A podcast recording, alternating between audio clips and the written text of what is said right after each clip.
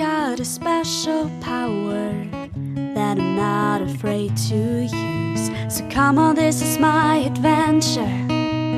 This is my fantasy. It's all about living in the ocean, being wild and free. Cause I'm no ordinary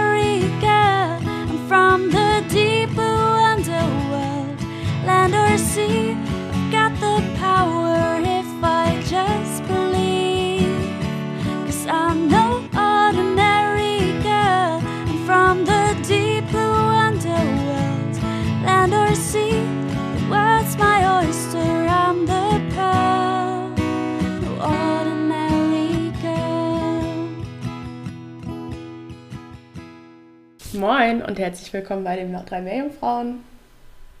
Hallo. Ich bin Eva Und ich bin Anna. und heute ist der 6. Dezember. Uh, Anna, was heißt das?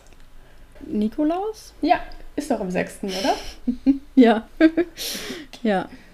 Aber ich weiß nicht, also, wenn man alleine wohnt, dann steckt einem ja niemand mehr was in die Schuhe. Deswegen habe ich das vergessen, ehrlich gesagt.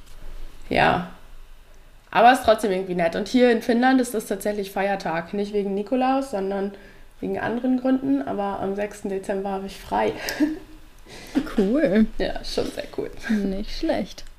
Cool, ja, dann ähm, überreiche ich dir jetzt ein Geschenk an Oh. deinem freien Tag, Dankeschön. weil ich habe was vorbereitet. Hm, was denn? Ich hoffe, es gefällt dir. Ja, dazu muss man sagen, ich habe erst während der Vorbereitung gemerkt, dass das Tier, was sich gewünscht wurde, kein marines Lebewesen ist.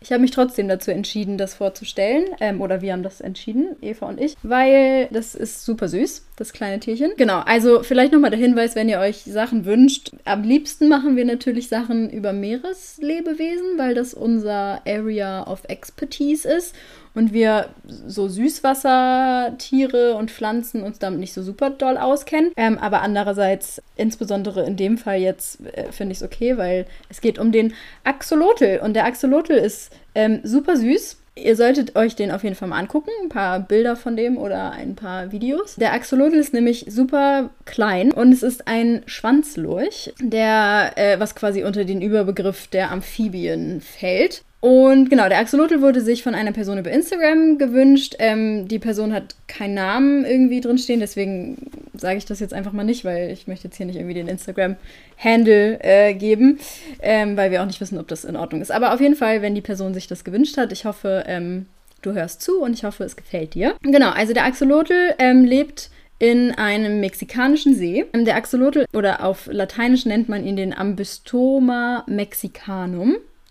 Daher ähm, erkennt man auch schon, dass er endemisch in Mexiko ist. Man findet ihn in der Familie der Querzahnmolche. Und der Trivialname Axolotl stammt aus der aztekischen Sprache Nahuatl. Ich hoffe, ich spreche das richtig aus. Ähm, der ist nämlich abgeleitet aus dem Wort Atl für Wasser und Xolotl, das ist ein Aztekengott und bedeutet sowas wie Wassermonster. Was ähm, witzig ist, weil der Axolotl wird selten mehr als 30 Zentimeter lang, also nicht besonders groß.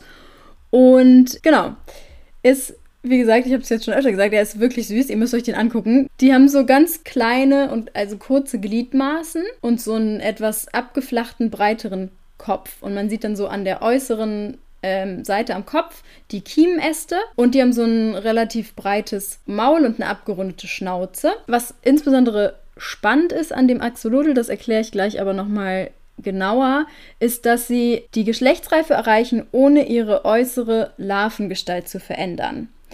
Und das ist bei, ähm, also bei Amphibien ist es ja normalerweise üblich, dass sie so eine Metamorphose durchlaufen, wie man das eben auch zum Beispiel bei Fröschen kennt. Das tun die Axolotl aber nicht. Wie ich eben schon gesagt habe, äh, ist der Axolotl endemisch, also das heißt, er kommt nur in Mexiko selber vor und ist dort beheimatet im Xochimilco-See. Ich hoffe, auch das habe ich richtig ausgesprochen.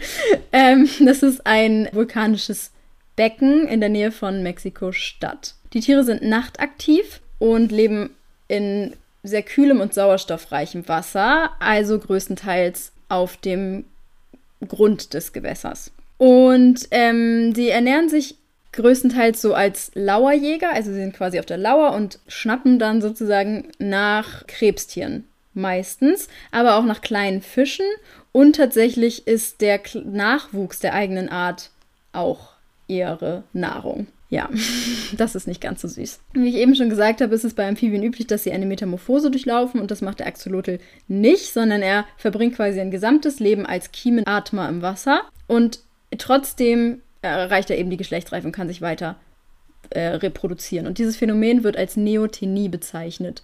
Und ähm, Ursachen der Neothenentwicklung bei dem Axolotl ist eine evolutionär erworbene Veränderung der Schilddrüsenfunktion. Es werden nämlich die Hormone, die normalerweise für eine Metamorphose verantwortlich sind, im Axolotl einfach nicht ausgeschüttet. Und noch eine Besonderheit, die beim Axolotl ziemlich cool ist, sie können einzelne Gliedmaßen, Organe und sogar Teile des Gehirns und ihres Herzens wiederherstellen. Das heißt, wenn sie quasi verwundet werden, dann bildet sich ein Wundepithel, das quasi dann das darunterliegende Gewebe äh, zur Heilung veranlassen kann, sozusagen.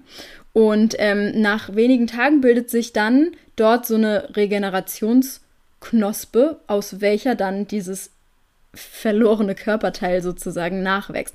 Und man hat herausgefunden, dass diese Teile tatsächlich sogar voll funktionsfähig sind dann nach der Regeneration. Was man noch nicht so genau weiß, ist, ob die genauso funktionsfähig sozusagen sind wie davor. Also ob sie quasi genauso gut funktionieren wie davor oder ob sie eben schlechter funktionieren. Das weiß man noch nicht so ganz genau. Ja, aber es wird natürlich viel daran geforscht, weil das auch alleine für ähm, die medizinische Forschung natürlich total interessant sein könnte.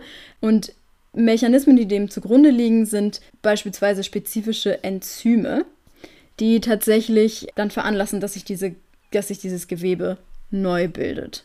Und der Axolotl ähm, steht tatsächlich seit 2006 auf der roten Liste ähm, in der höchsten Gefährdungskategorie, critically endangered, weil, also ein Grund dafür ist, dass quasi, dass der See, dadurch, dass er so nah an Mexico City ist, ähm, relativ verschmutzt ist und auch ähm, deren Habitat quasi immer mehr eingegrenzt wird durch den Ausbau quasi von Mexiko-Stadt oder den, ja, also den, das, ja, das Auslaufen sozusagen der Stadt. Ja. Ach so, nee, einen, einen Fun-Fact wollte ich noch erzählen, sorry. Ähm, und zwar, äh, weil, weil der Axolotl so süß ist, ähm, gibt es verschiedenste Computer- und Videospiele, die ähm, ihre Avatare oder ähm, quasi Figuren an den Axolotl angelehnt haben. Zum Beispiel, ich, ich kenne mich damit nicht aus, weil ich ähm, bin keine Gamerin tatsächlich.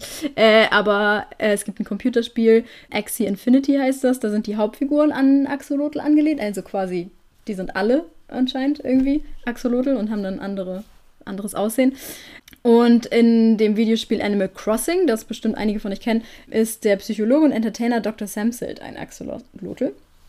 Keine Ahnung, ich habe es noch nie gespielt. Ja, und es gibt auch noch verschiedene andere, aber das wollte ich nur erzählen, weil ich das äh, witzig finde.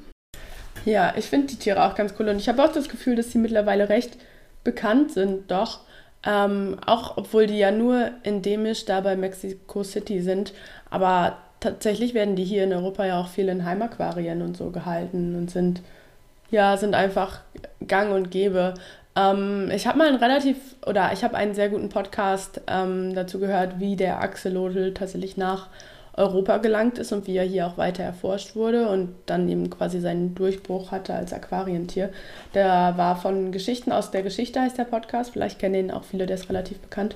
Und das ist die Folge 295. Vielleicht können wir die auch mal da verlinken. Es geht dann quasi auch darum, wie die überhaupt dieses Tier erforscht haben. Ob es sich dabei einfach nur um Larven handelt oder ob es geschlechtsreife, ausgewachsene Exemplare sind. Äh, man kann sich ja vorstellen, als sie das erste Mal irgendwie entdeckt wurden, standen alle erstmal mit einem großen Fragezeichen im Gesicht um diese Exemplare. Ähm, ja, der Podcast ist auf jeden Fall sehr hörenswert und diese Folge ähm, passt thematisch vielleicht sehr gut dazu. Könnt ihr direkt im Anschluss hören. Ansonsten vielen Dank, Anna, für ähm, dieses spannende Thema. Ich fand es ja doch irgendwie auf jeden Fall sehr nett. Es sind so obwohl es kein, kein Meereslebewesen ist, klar, aber es sind ja einfach spannende Lebewesen. Ja. Ja. Voll. Cool. Okay. Dann ähm, wünschen wir euch noch einen schönen restlichen Nikolaustag und hab einen schönen freien Tag, Eva. Vielen Dank, vielen Dank. Genieß es. Mach ich. und ja, dann würde ich sagen, bis morgen. Bis morgen. Ciao. Tschüss.